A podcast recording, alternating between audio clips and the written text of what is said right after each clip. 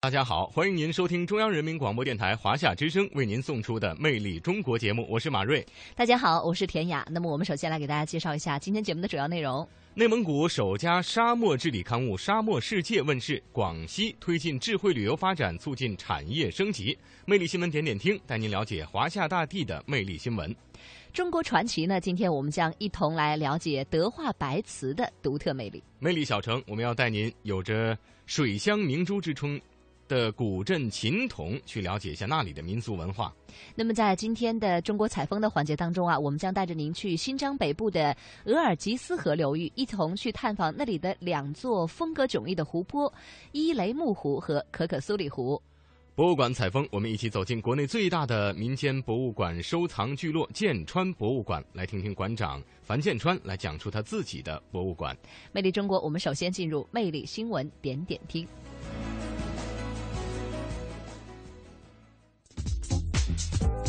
魅力新闻点点听。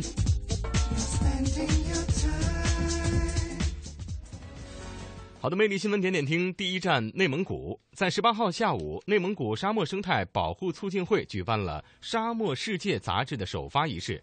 这本杂志是内蒙古自治区的首家沙漠治理刊物，主要以展现沙漠文化、聚焦沙漠治理、追踪沙漠实践为刊物发行的主旨。为了参与治沙、关心治沙的人们，也是搭建了一个交流互动的平台。好，那么第二站呢，我们继续来看内蒙古。眼下素有“红干椒之都”美誉的内蒙古通辽市开鲁县红干椒的销售已经开始进入了旺季。那当地秋收的六万吨红干椒，目前已经销售了一半以上，其中百分之五十都销往了韩国等海外市场。详细情况，来听中央台记者发回的报道。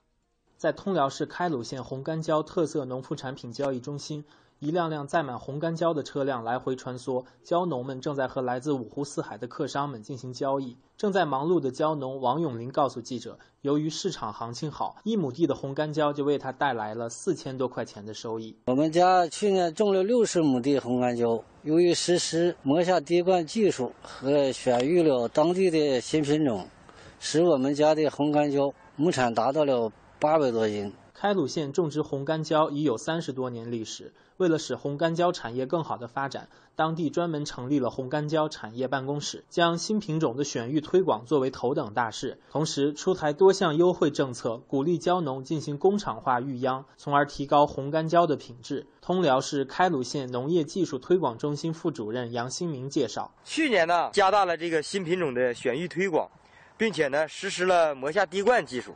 使咱们全县啊三十万亩的红干椒喜获丰收。二，好，魅力新闻点点听，咱们再到第二站广西去看一看。在十八号的二零一四广西旅游电子商务合作交流大会在广西南宁开幕。广西旅发委官员介绍啊，未来广西将加强信息化智慧服务。为游客来发布更加丰富的旅游资讯。游客呢，到了广西，点击手机或者是多媒体的触屏，就能够享受到智慧旅游带来的吃住行、购物等等各种便利。好，魅力新闻点点听，第三站我们去山东看一看。山东啊有个小清河，但是这个小清河并不小，它有大小支流一百五十多条，流经济南、淄博、滨州、东营、潍坊五市十八个县，至寿光杨口镇，进入莱州湾。它是山东省的主要河流。经过了多年艰苦的治理，如今啊这小清河不仅水质得到了大的改善，而且还成了一道风景线。来听记者的报道。潍坊寿光的杨口镇是小清河下游入海关口，这里的水质集中反映了小清河治理的成效。现在的哈就是那个自由界哈能得多少呢？就是说三十多，与着咱那个省政府提出那个四十五、四点五这个目标哈，呃，要好了很多。俺那的时候现在就是三点几啊，很稳定啊，现在。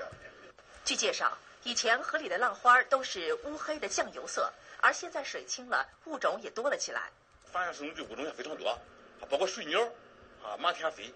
到了以后，那个水鸟繁殖的季节非常好看，绝迹多年的小银鱼啊，现在在河中出现了。下游水质向好，离不开上游、中游的严格治理。淄博境内的朱龙河入小清河断面，进水多为处理过的工业废水和生活污水，水质反弹压力大。如今，当地在朱龙河入小清河之间的马踏湖新建了入湖湿地，用来过滤水质。潜流石的作用呢，就是一种强化处理，使那个出水呢达到了一定的标准，然后呢排入这个表流湿地，表流湿地呢经过一到六级的处理以后呢。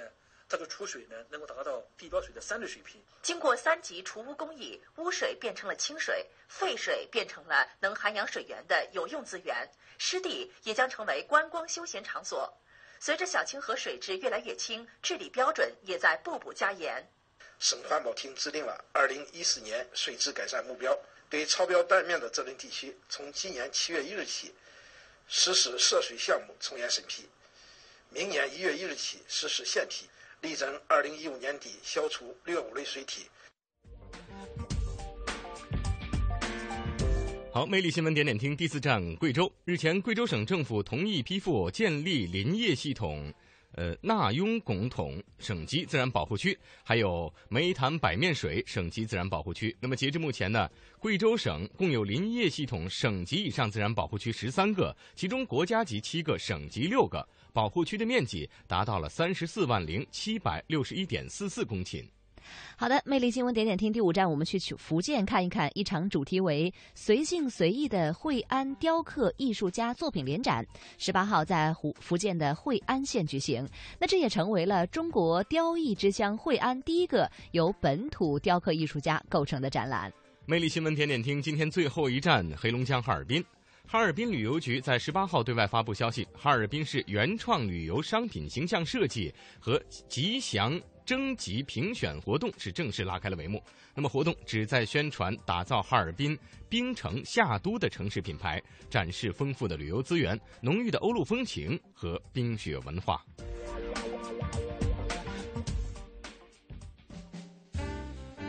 中国传奇。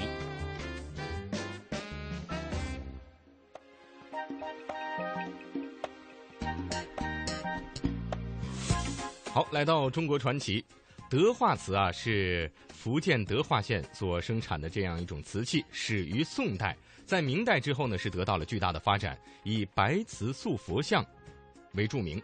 那么这个瓷质做乳白色，洁白晶莹，产品以瓶、罐、杯、盘等日用瓷器为主，兼有雕刻艺术的陈设瓷器，多用贴花、印花、堆花做装饰，畅销国内外。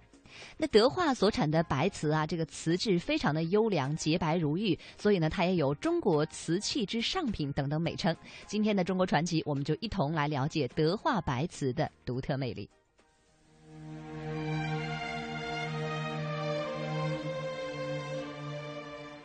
欢迎继续收听《魅力中国》节目。今天我们在节目当中向您讲述的是中国白德化瓷的故事。德化瓷塑擅长把刻画各种人物的性格特点由表及里，展示细腻生动的神情风韵。人物的形态往往刻画的生动准确，以犀利流畅的笔法表现出衣褶纹理的层次和深浅变化。由于做工严谨，人物的塑造具有形神兼备、出神入化的艺术风格。代表了德化瓷塑在中国瓷塑艺术史上的地位。高级工艺美术师张南章，为什么历代的窑工都在祭祀的这个窑坊工呢？其实啊，这是一种德化窑的一种哈善于革新的一种精神的一种啊一种传承啊，不仅仅是祭祀一个人，而是祭一种精神的一种继承了。所以我们历代的德化窑从这个你看大胆的从柴窑啊。啊，又要破坏环境嘛，所以我们大胆的把在中国呢率先从柴窑里边呢，把它改为这个这个油窑，改为液化气窑，改为电窑，这就是林炳精神呢，窑皇工的精神呢，在我们当代的一种花样。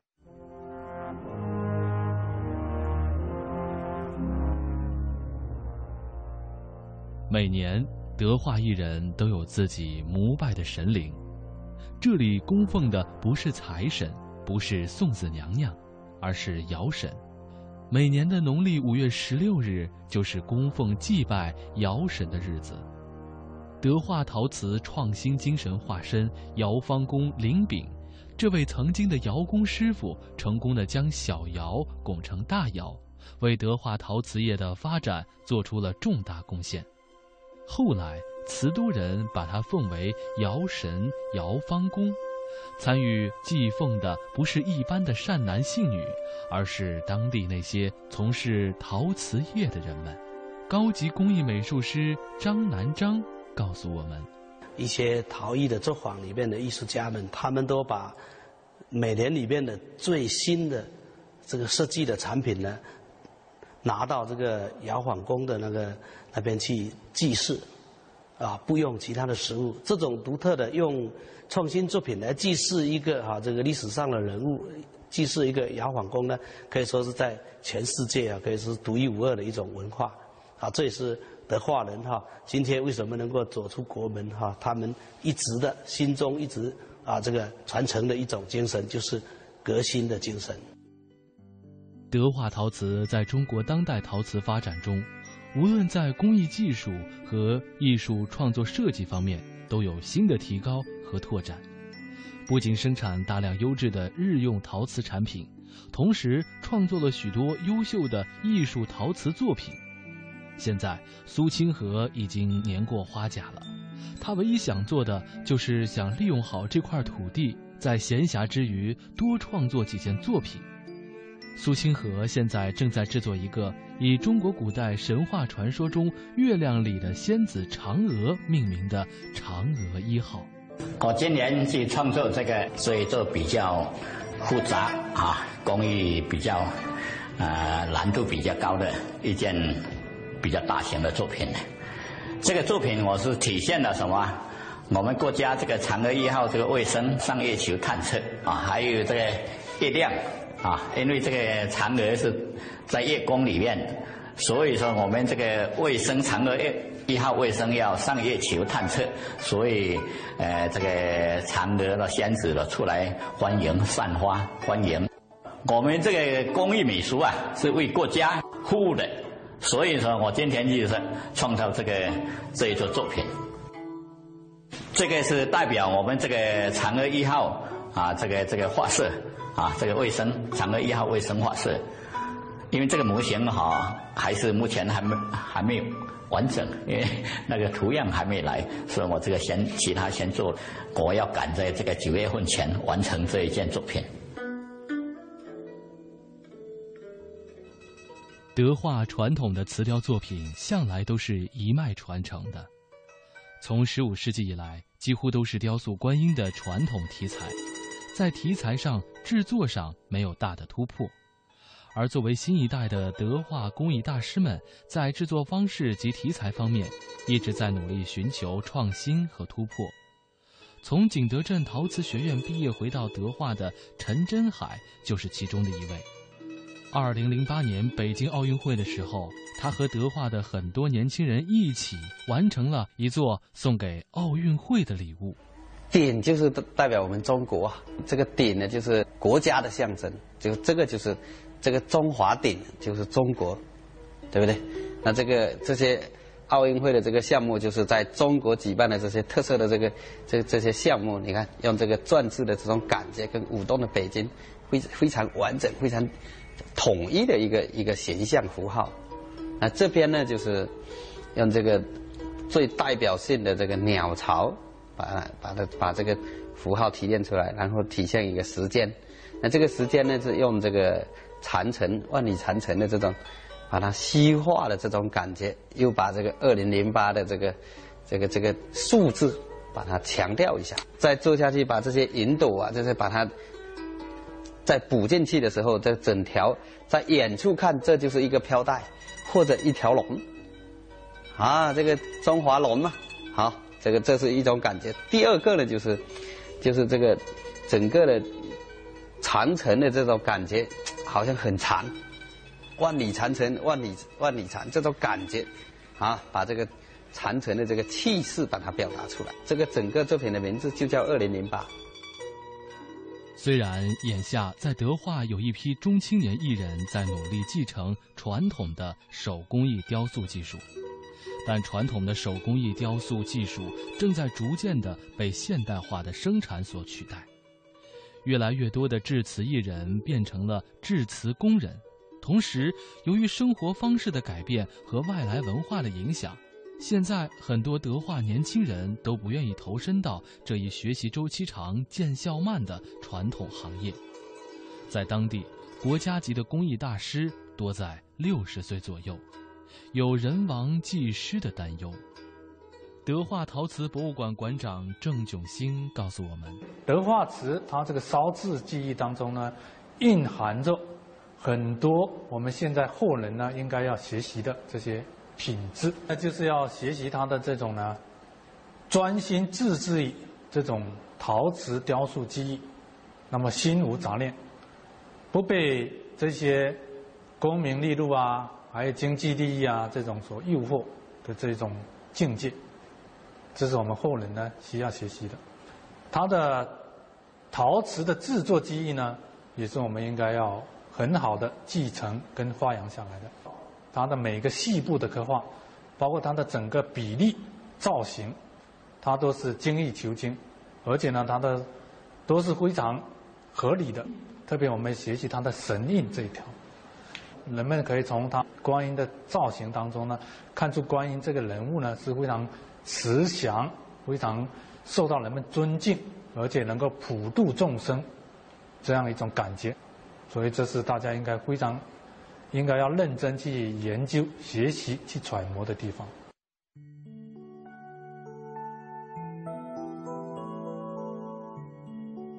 二零零七年，德化瓷雕塑烧制技艺入选中国第一批非物质文化遗产代表作名录。这将有力地推动这一独特的民族民间文化的抢救、保护和传承。陶瓷业现在已经成为三十万德化人赖以生存和发展的第一产业。从一九八一年创办陶瓷职业中专学校，到现在创办德化陶瓷职业技术学院，一大批陶瓷专业人才脱颖而出，成为德化陶瓷产业发展的中坚力量。德化先后被命名为“中国陶瓷之乡”“中国民间艺术之乡”和“中国瓷都”。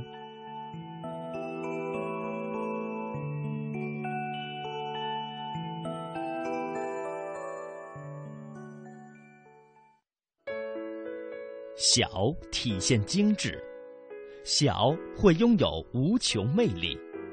中国的许多小城里蕴藏丰富的故事。魅力小城，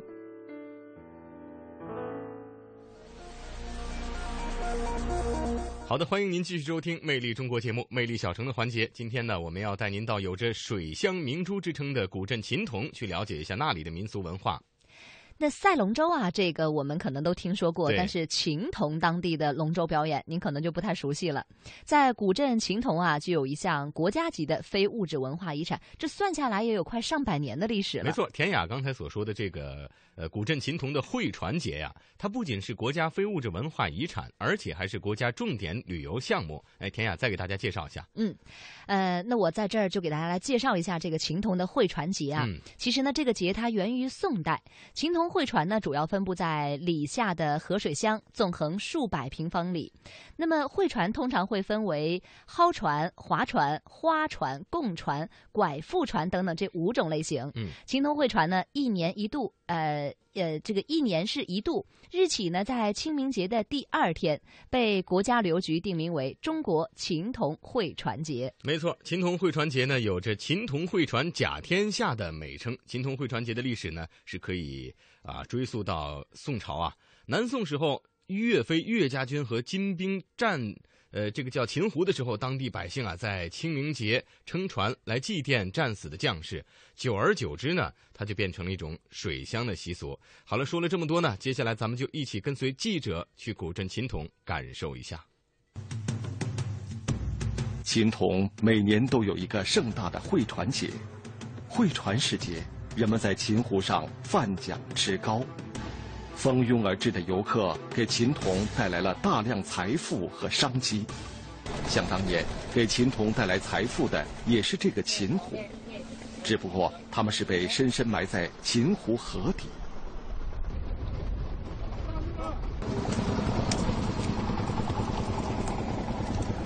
这个，这泥怎么像胶泥似的，那么粘呢？应该是，是沙的，有泥土的。都这样的吗？秦湖底河底都。秦湖底下的这个泥土质来讲都是这样。哦，那个都是什么人喜欢这种粘土啊？这个啊，这个喜欢做那个种子，那个种子，不做那种瓦比较好。为什么那些做砖做瓦的人都喜欢这种泥啊？这种泥做出的不裂缝，懂吗？这个种子盖好了它不裂缝。不裂缝。嗯。只要刮回。哦。种的种子比较刮回，懂吧？那别的泥土呢？别的泥土那个像那个青头，它就用是生在地方。你你那个风风到风落到那个种类就不行了，生在就不行了。您家里住住的是砖房吗？呃，我家住的是是这种泥烧的吗？是的，是的，肯定是的。哦。那乾隆人吃的那乾隆的粥你不用乾隆的泥巴，肯定用的。这不是胶吗？它就是 泥，它就是泥土里加有沙土，它属于就泥。粘在我的手上。它拧干上，它就是就是比较泥泥一一头胶，这不是泥，一胶一泥。没有人说得出是什么时代、什么人第一个用秦湖河底的淤泥烧砖开窑，但是人们只要烧一次就知道，这种泥是最好的。秦同人说。秦铜古镇是因泥而生，因泥而兴。这种淤泥细腻如面粉，不用淘筛，没有杂质，号称秦铜的金砖。这在我们地表以下四公尺以下的，叫浮相沉积土。浮相沉积土就是大海冻结以后啊，它的这个形成了一种沉淀的浮泡，我们叫蟹浮，慢慢就形成一种。淤积的泥土，这种泥土纯天然的，它跟那个秦湖那些芦苇生长了、倒伏了、倒伏了生长有关系有吗？你们就有芦苇的腐殖质在里面，慢慢、慢慢、慢慢沉淀下去。所以烧砖的时候嘛，它有一个芦苇的自然的效果，自然，嗯，哎，自然的效果。所以这个砖砖质轻、砖质硬，是啊，都有关系。芦苇是显微嘛？是啊，是啊，是啊，嗯。得天独厚的秦湖之泥，造就了不同凡响的秦铜之砖。但是不知道为什么，秦铜人在他们烧制的青砖上打上这种烙印，这个神秘的、不同寻常的符号。双幅，哎，双双的，哎，一把斧就不好看，这是对称的，是双幅了。哦，你看这边还有一个。因为我们在秦铜的很多地方。那墙上老砖上都发现这个标志，这跟秦铜的砖有什么样的关系呢？它是就是现在说吧，就是商标，就是现在的商标，注册是商标。哦。到外地地方看到我们这个，只要是有双斧的，就是我们秦铜的砖。你看上海的城隍庙，嗯，南京的鸡鸣寺，镇江的金山，你都可以找到我们秦铜砖雕砖头的这一种痕迹。在秦铜周围方圆几百公里内，历史上的重要建筑物上。都有秦铜人烧的砖，都有他们的双斧，双双祝福的寓意。这座千年的佛寺古寿圣寺，伫立在秦铜古镇边，屡废屡建的寿圣寺，见证着秦铜人的祝福，更目睹了秦铜人的执着。古寺每次原样重建，秦铜青砖功不可没。秦铜青砖不变的品质和不变的规格，让古寿圣寺几经变迁而风貌依然。青砖使秦铜人积累了巨大的财富，情之所至，他们又把财富搬到了青砖上。这种砖雕艺术品，在秦铜随处可见。很多家里都有这个，哎，很讲究的。是啊，嗯，您看这这上面这图案，您看清楚没有？这是个凤凰吗？哎，凤凰。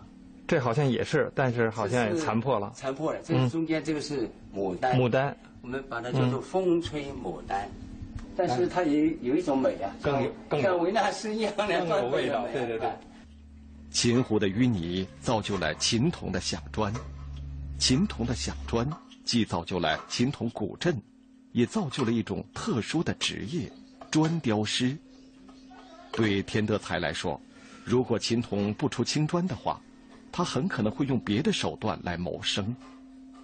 雕这个都怎么计算钱呀？要粉雕的属于是。嗯，这块儿，这块儿大概得多少钱啊？这这一块啊？这已经雕好了吗？这已经基本上雕好了。这是蝙蝠吧？不是蝙蝠，它就是说如意。如意。哎，如意，万事万事如意。万事如意。哎。哦，一千块钱下得来吗？哎，差不多啊。差不多哈。嗯。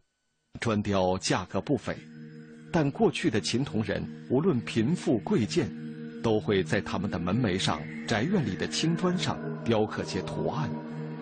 钱存德收藏了这几件砖雕精品，他不忍心让这门技术随时间流失。这秦铜人为什么热衷于砖雕呢？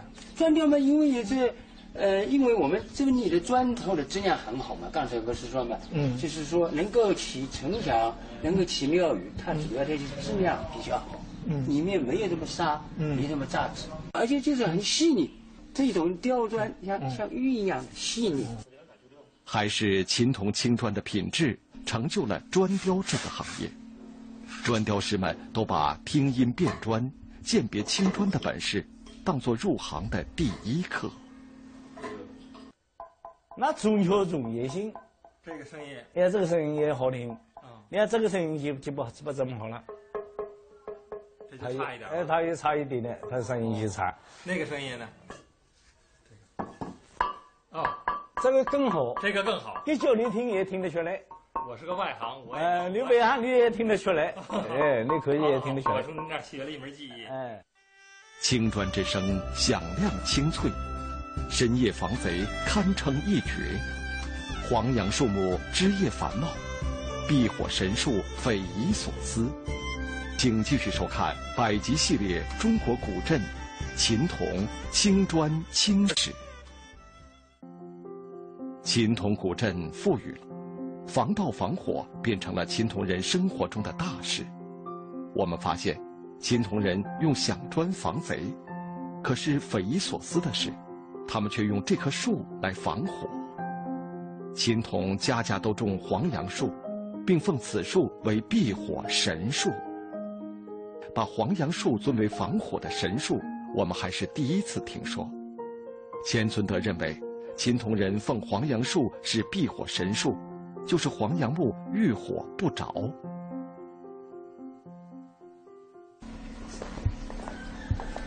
这究竟是木啊？木木怕火呀？黄杨木。黄杨木是那也是木，它也得怕火呀，它不会烧不着啊。它是不是有什么典故啊？应该是有，但是我没考据出来。那一会儿咱们试一试。哎。从这棵黄杨树上，我们剪下了一根树枝，又用报纸堆起一个燃烧的火盆，然后开始我们的火烧黄杨神木的试验。现在看来，黄杨木并不是遇火不着，可能古人看重的是黄杨木在燃烧过程中所发出的声响，这声响如此清脆，像燃放。好的，听众朋友，欢迎您继续收听中央人民广播电台华夏之声为您送出的《魅力中国》节目，我是马瑞。大家好，我是田雅。那在我们下半段的中国采风这个环节当中呢，我们将带您去新疆北部的额尔济斯河流域，去探访那里的两座风格迥异的湖泊——伊雷木湖和可可苏里湖。嗯，好的，接下来咱们就跟随记者和专家一起去揭开两个湖泊之间存在的秘密。在中国新疆维吾尔自治区北部阿尔泰山脉的中段，新疆的第二大河额尔齐斯河奔涌而出。当地人说，额尔齐斯是湍急的河流的意思。它一路向西北奔流，最终汇入北冰洋。额尔齐斯河流过的地方，留下了许多风景迷人的绿洲。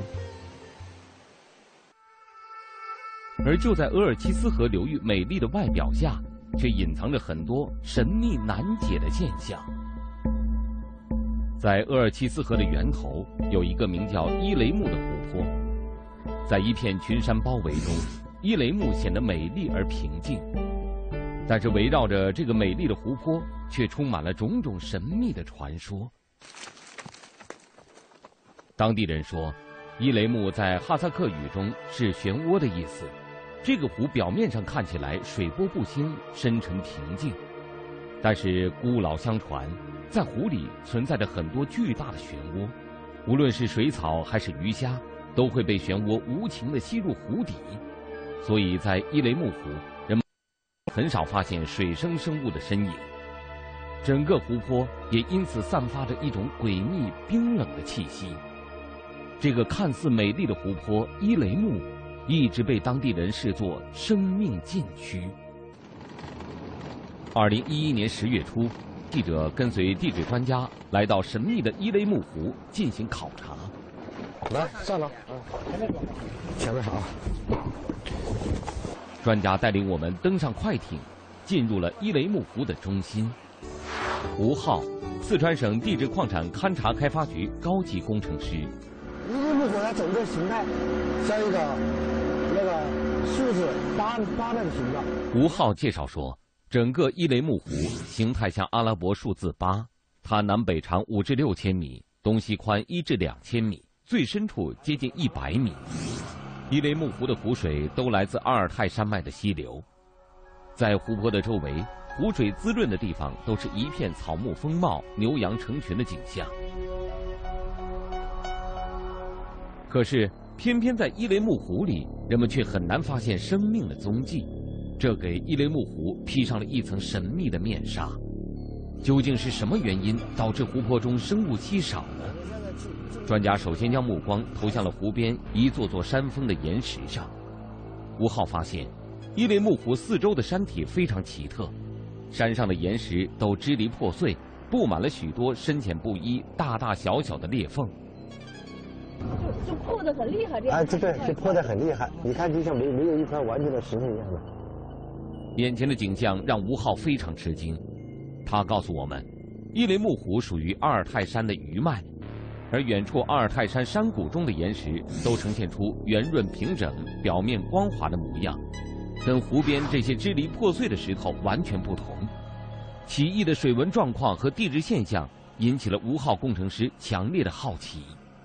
的确，我是第一次见到，觉得很奇特，所以我们要去考究它究竟是什么原因。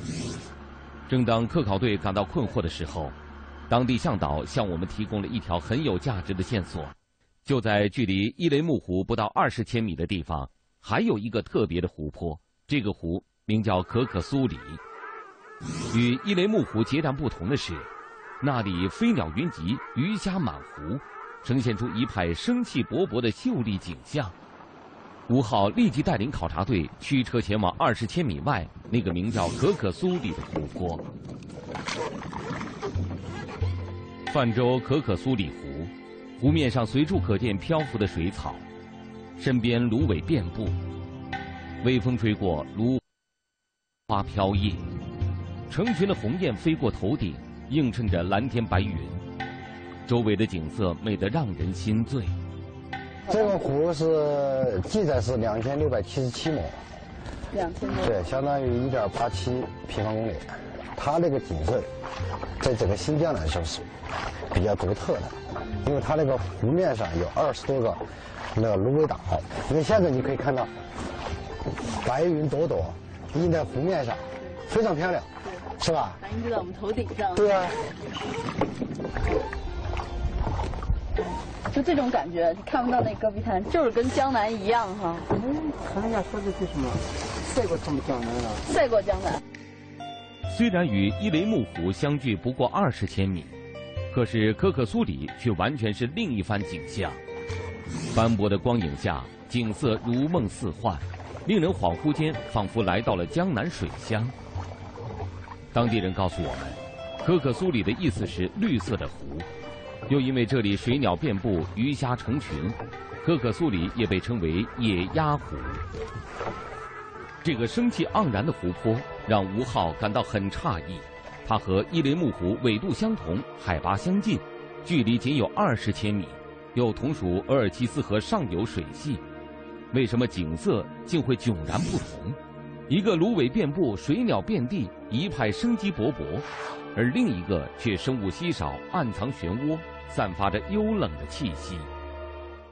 美丽的可可苏里，冷峻的伊雷木湖，构成了一个巨大而奇异的地理谜团。这时，通过查阅地质资料，吴昊发现，这两个湖泊被一道山梁分隔开来。那么，这道山梁会不会隐藏着什么鲜为人知的地质秘密，能够破解这两个湖泊的形成奥秘呢？吴昊带领考察队向两个湖泊之间的山脊进发。这里的山体都支离破碎，寸草不生，沿途看不到任何人烟，脚下的山路更是崎岖难行。越野车开足了马力，在高低不平的石头上一路颠簸前进。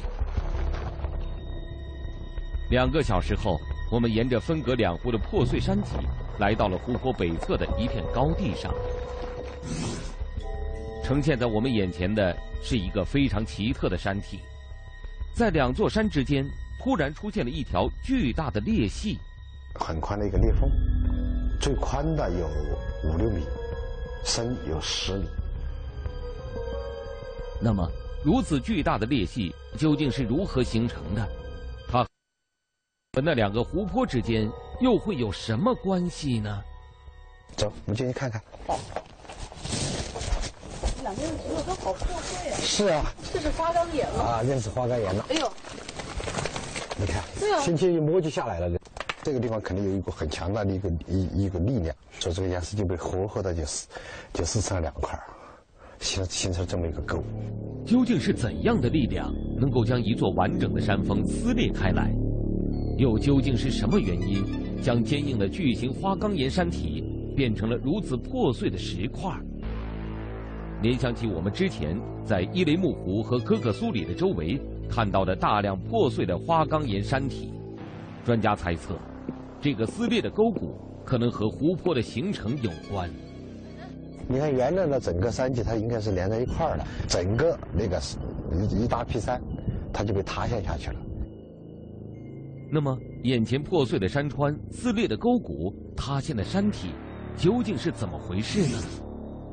查阅地质资料后，吴昊发现，这里正处于一个巨大的地震断裂带的中心。眼前的景象是1931年8月11日一次震级达到八级的大地震造成的，而我们所处的位置刚好是地震发生时的震中部位。由于这里人迹罕至、荒凉干燥，这些八十年前的地震遗迹至今保留着地震后最初的模样。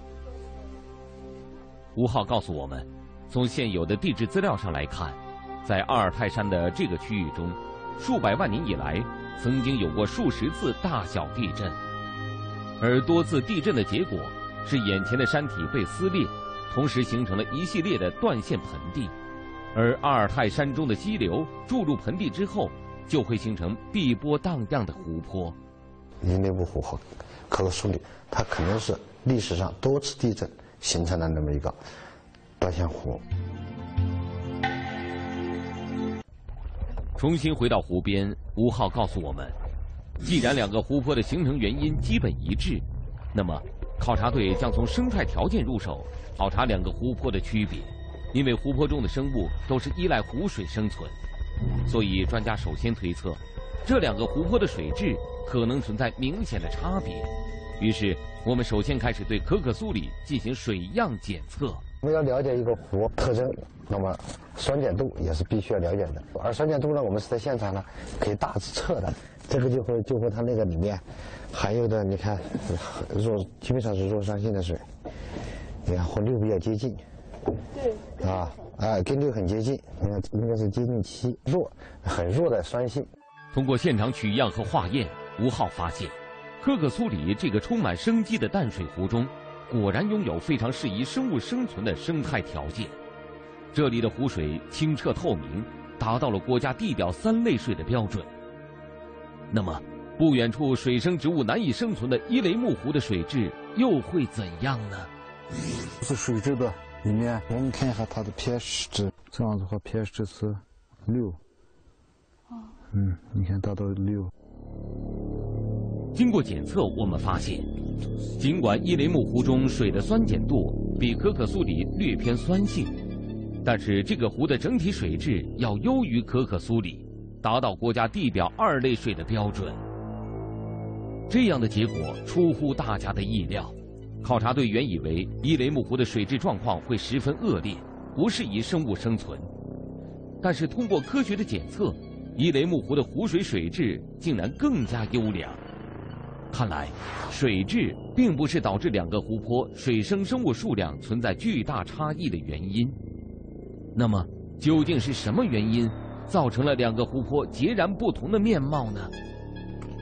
正在我们感到一筹莫展的时候，世代居住在伊雷木湖边的牧民向我们提供了一个很有的信息：水太凉，在六七月份时候水，你你要摸上都凉凉的。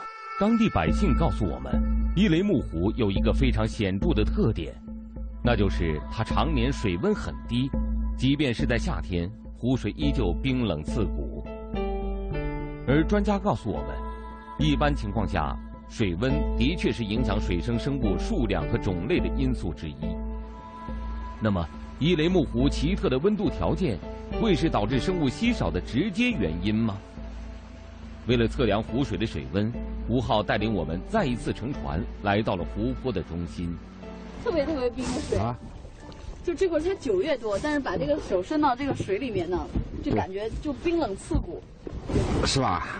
我们看看它究竟有多少度。测一下这个水温。对，啊，我们现在我们测水啊，水温就是把它先放进去是吧？嗯。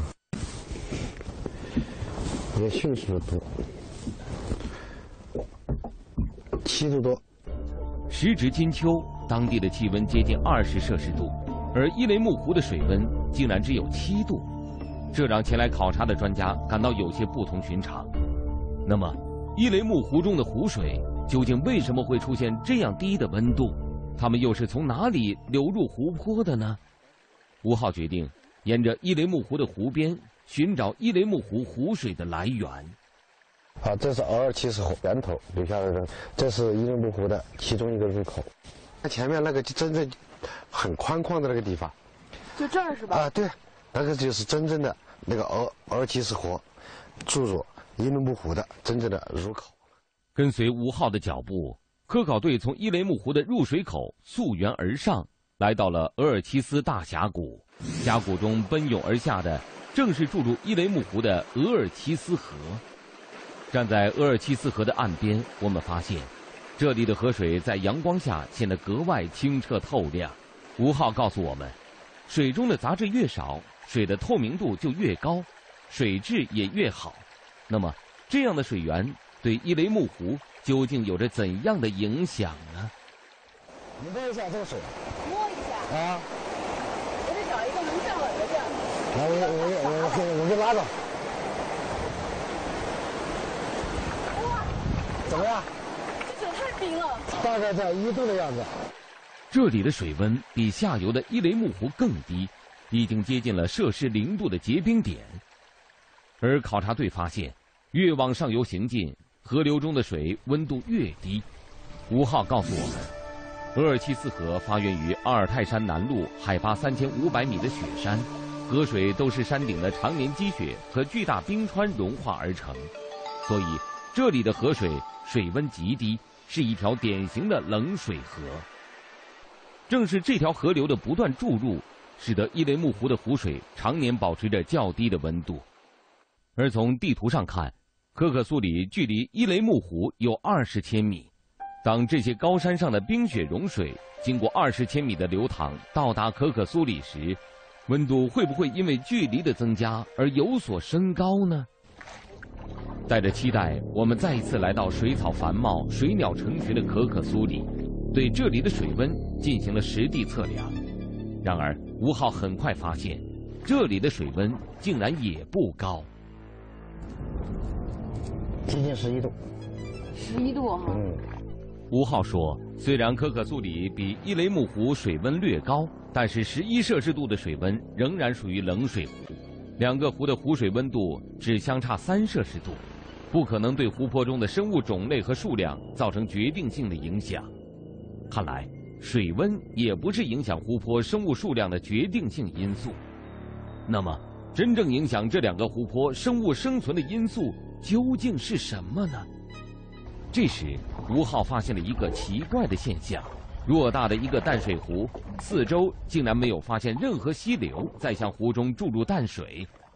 那么，可可苏里丰沛而优质的淡水究竟从何而来呢？当地百姓告诉我们，就在可可苏里的北侧有一片广袤的沼泽，那里常年人迹罕至，是目前这一带唯一没有进行过详尽地质调查的区域。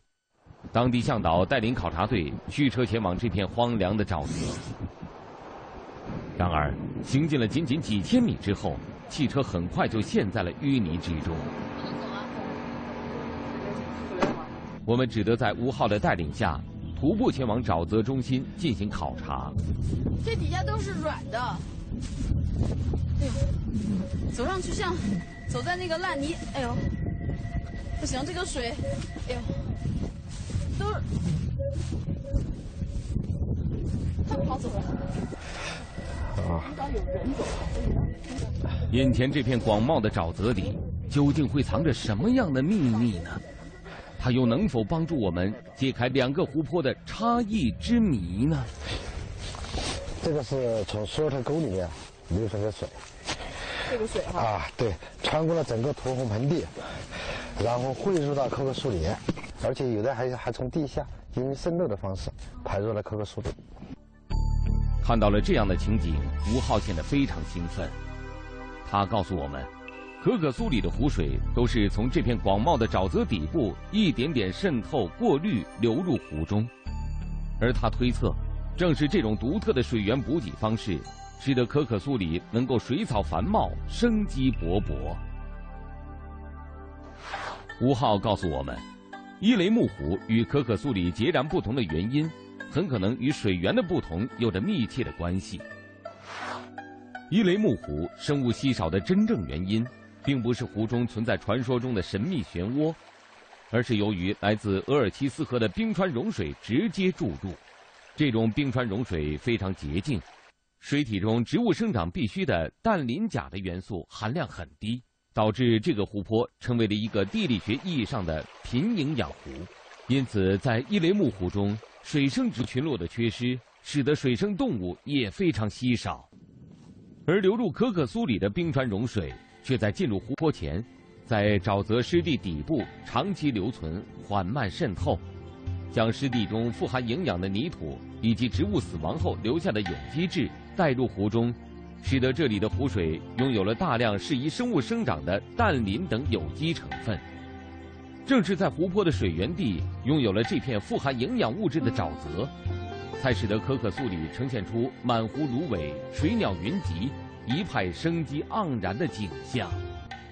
神秘的伊雷木湖和可可苏里的秘密终于揭开了，而这两个紧紧相邻又风貌迥异的湖泊，在阿尔泰山脚下已经静静地存在了数百万年。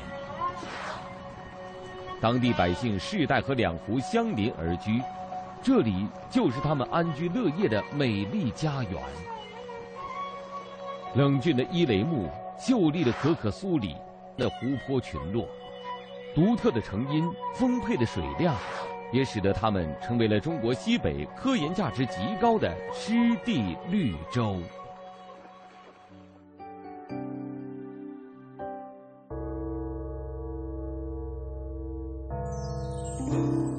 博物馆风采。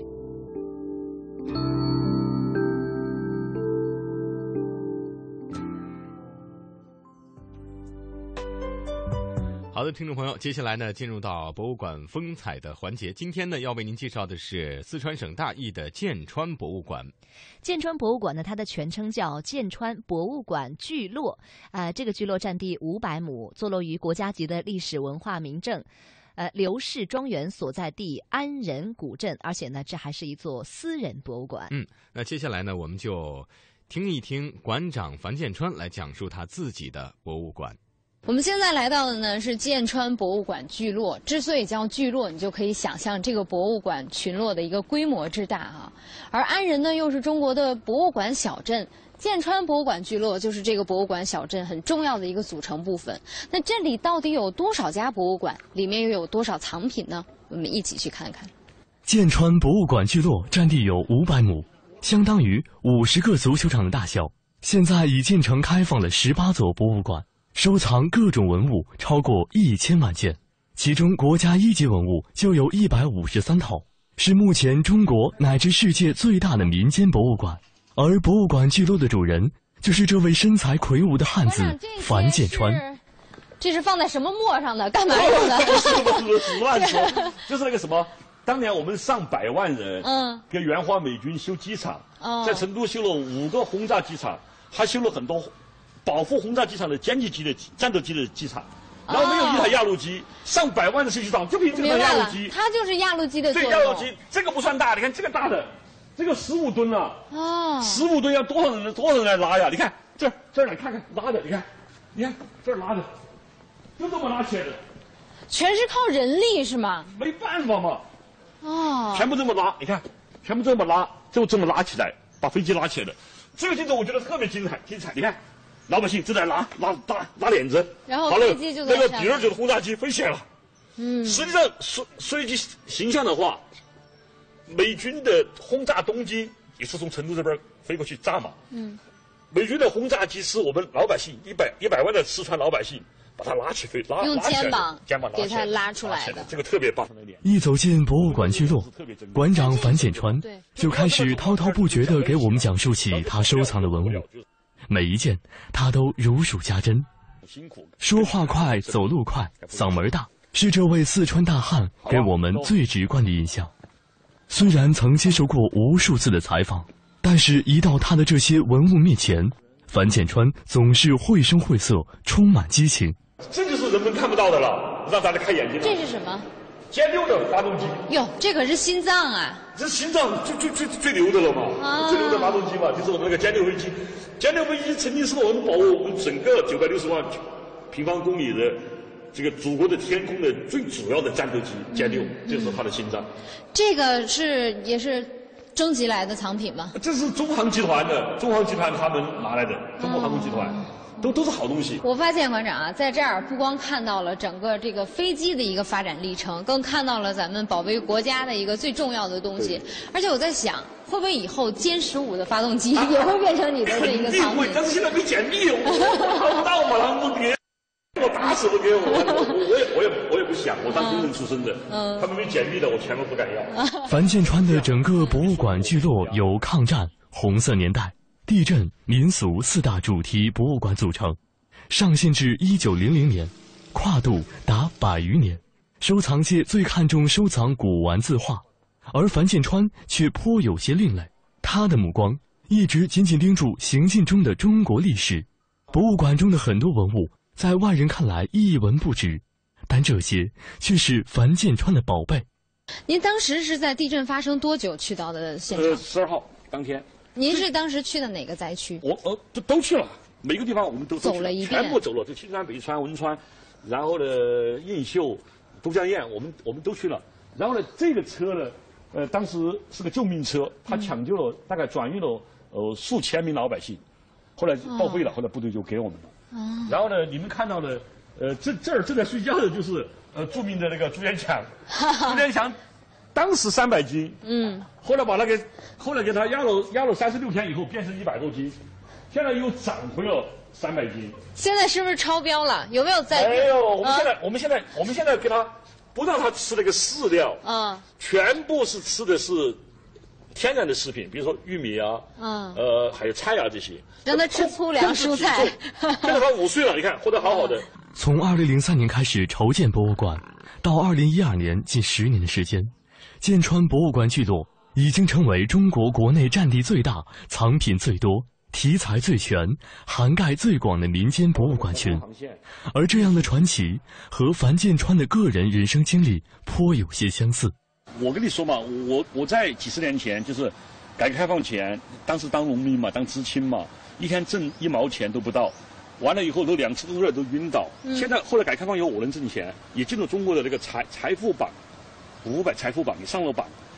我挣的钱不是我樊建川有本事，是改革开放好，对吧？改革开放以前你就挣不了钱嘛，改革开放能挣钱，挣了钱干什么用？我觉得最大的用处就是说，我对文物有兴趣，对历史有兴趣，对保存整个中华民族的这种文化的遗产有兴趣。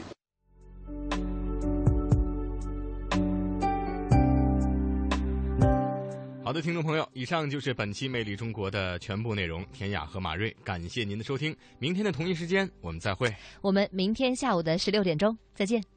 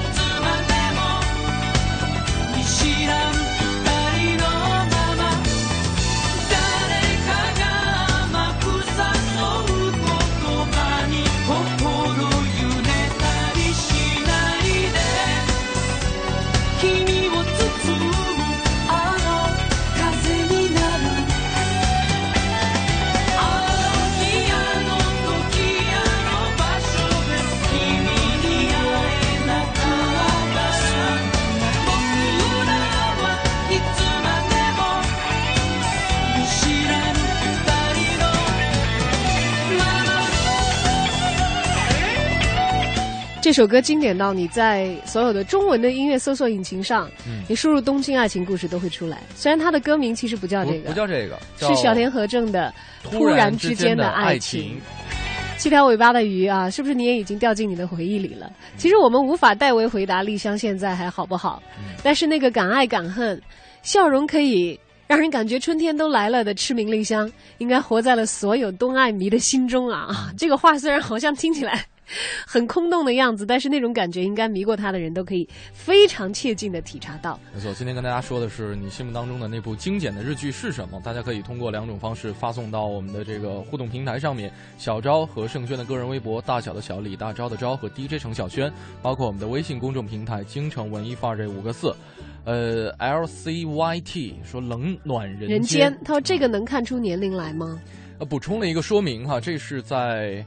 呃、日本的 TBS 电视台。九零年开始断续分部制作的一个日本连续剧，在一零年十月，这个作品在日本本土是播出了第十部啊，也是定为了最终篇。你看，二十年的时间啊啊，这涵盖了一个追剧人的成长的所有的年月了。哎，不是所有，二十年的年月了。大家用青春来追的那些剧集，可能现在那些面貌已经远去，但是留在我们心里的那种感动依然呢。嗯、好，欢迎大家参与今天的节目直播互动。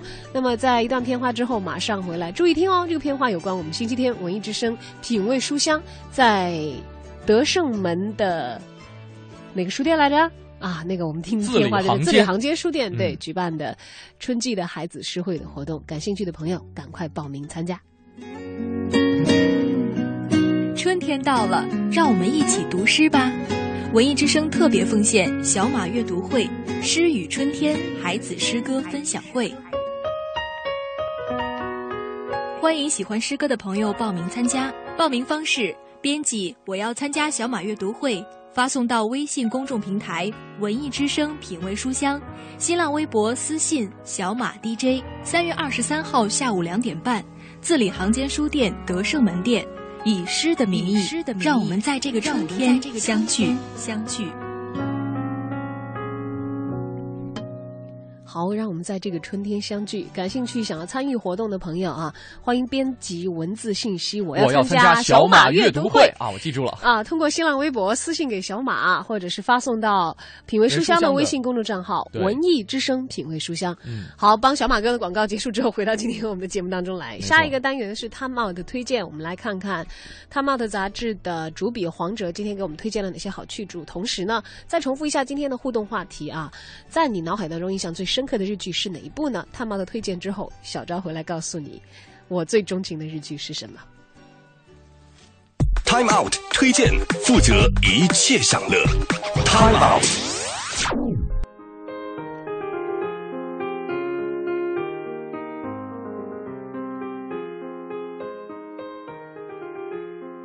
大家好，Time Out 北京推荐与您再次准时相逢，在这个时段，Time Out 北京杂志主笔黄哲这次将为您推荐的还是一场有关艺术的展览。几天前呢，曾经为您推荐过一场关于有病的展览，而这一次啊，咱们输出点正能量。威尼斯双年展，这个现在中国人都知道，而中国人在威尼斯双年展上的地位已经是越来越高。为此呢，威尼斯双年展还特地设置了一个平行展。这次又回到了北京，在中华世纪坛的当代艺术馆展出。因为选择的世纪坛，所以呢，展览的空间比平时要大了很多。而广场之上就摆着一列和谐号的动车车头，观众们抱着既来之则安之的心理与之纷纷合影。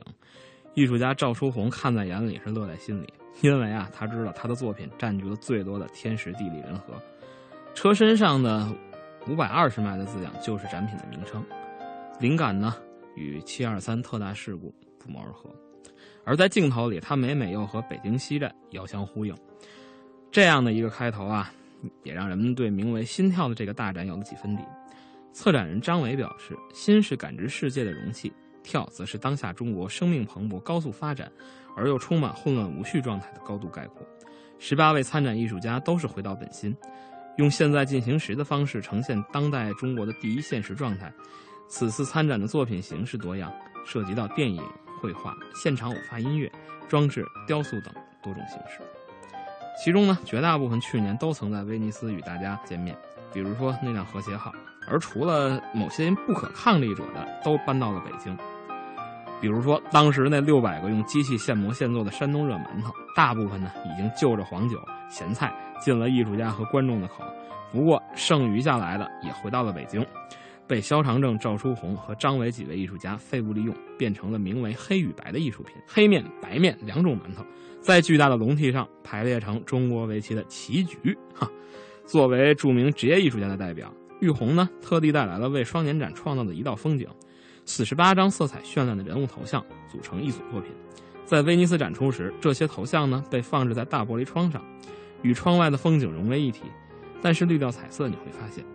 作品中的人物形象呢，都是黄皮肤的中国人，因为中国从一九九三年以后开始参加威尼斯双年展，参展规模越来越大，这让艺术家本人非常触动。他觉得这也是中国艺术家和观众为威尼斯带来的一道风景。而他那位同样因为画闻名的丈夫刘晓东，这次带来的呢，则是影像作品，名为《一眨眼》，都是他近年作画时捕捉到的画面背后的生动现实。熟悉他的观众不难看出，很多场景其实就是金城小子系列里面涉及到的。但正因为如此，这种看后的抽象感更让人不由自主地向现实发问：它后面发生了什么？心跳展的特别之处呢，就在于这是一个不贴标签的展览。制作人、当代艺术馆执行馆长马晨峰表示，不贴标签并不意味着思想的缺失，而是实现更加自由放松的一种组织理念。至于心跳的初衷啊。观察当代艺术的社会化情况，期待着与更多的人实现思想的分享。毕竟“思想”二字的底都是一个“心”字。这个展览呢，将持续到三月二十九日。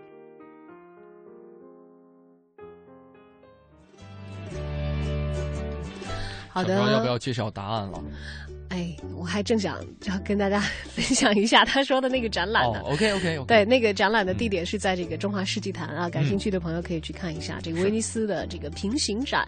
那么回到今天的话题上来啊，这个在你脑海当中印象最深刻的日剧是哪一部？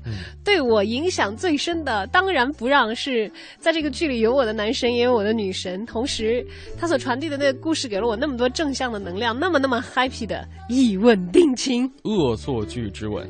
对他，《恶作剧之吻》是这个漫画的名称，嗯，然后也有人这么译啊，又名《一吻定情》，加油晴子啊，是一九九六年的时候朝日电视台出品，改编自多田薰的同名漫画人气作品《淘气小亲亲》，嗯，由世纪末的美少年博彦崇，这个有印象吗？没有，没有。国民美少女佐藤蓝子主演，哎，佐藤其实特别可爱，你知道，嗯，她演的那个人就是眼睛很大，嗯，然后呢，这个嘴巴比眼睛大。啊啊！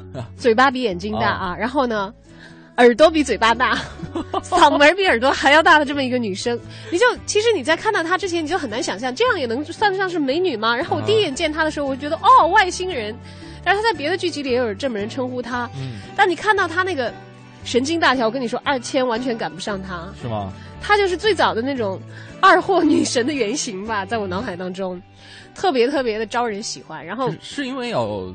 遵循漫画原著的这样一个这个形象，因为我没看原著了，我是看的那个连续剧。因为当时就说佐藤蓝子是日本的国民美少女嘛，对我当时吓一大跳，我说。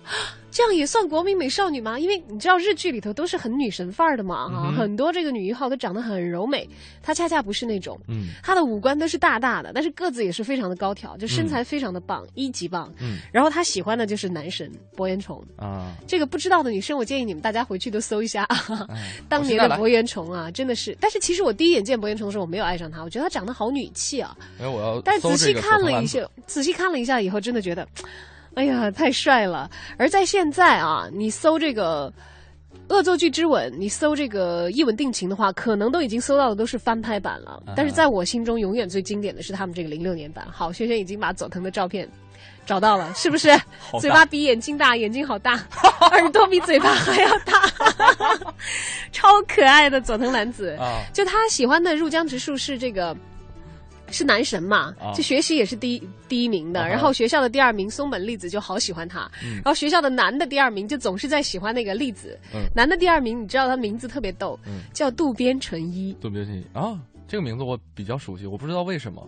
渡边淳一是日本的一个著名的文学家啊，这正好名字是重叠了，但是在那个剧里头，第二名永远痴迷这个粒子的第二名就叫渡边淳一。哦，哎呀，我要掉到我的回忆中了。今天在结束的时候，必须要放一下这个《一吻定情》的主题曲。来吧。啊，来自 Speedy 的 Steady。Speedy 是日本的一个少女组合，十几岁就出道，也是因为演唱了这部剧集的主题曲，一下子红爆了啊！那个时候我还买过他们的专辑，也是认真的学习过这首歌。最重要的是，我在推放这首歌的时候，好像穿越回到了十几年前，因为我在高中是我们学校的 广播站播音员的时候。抓紧时间吧，来不及放了。我就给大家放过这首歌，好，作为今天的结尾送给大家。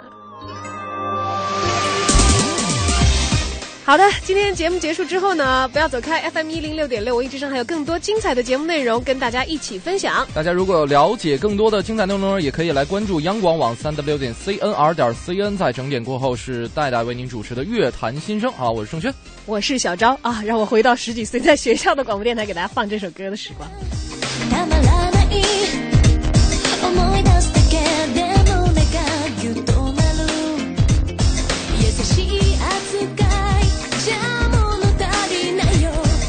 にしてるみたいにきつく抱いて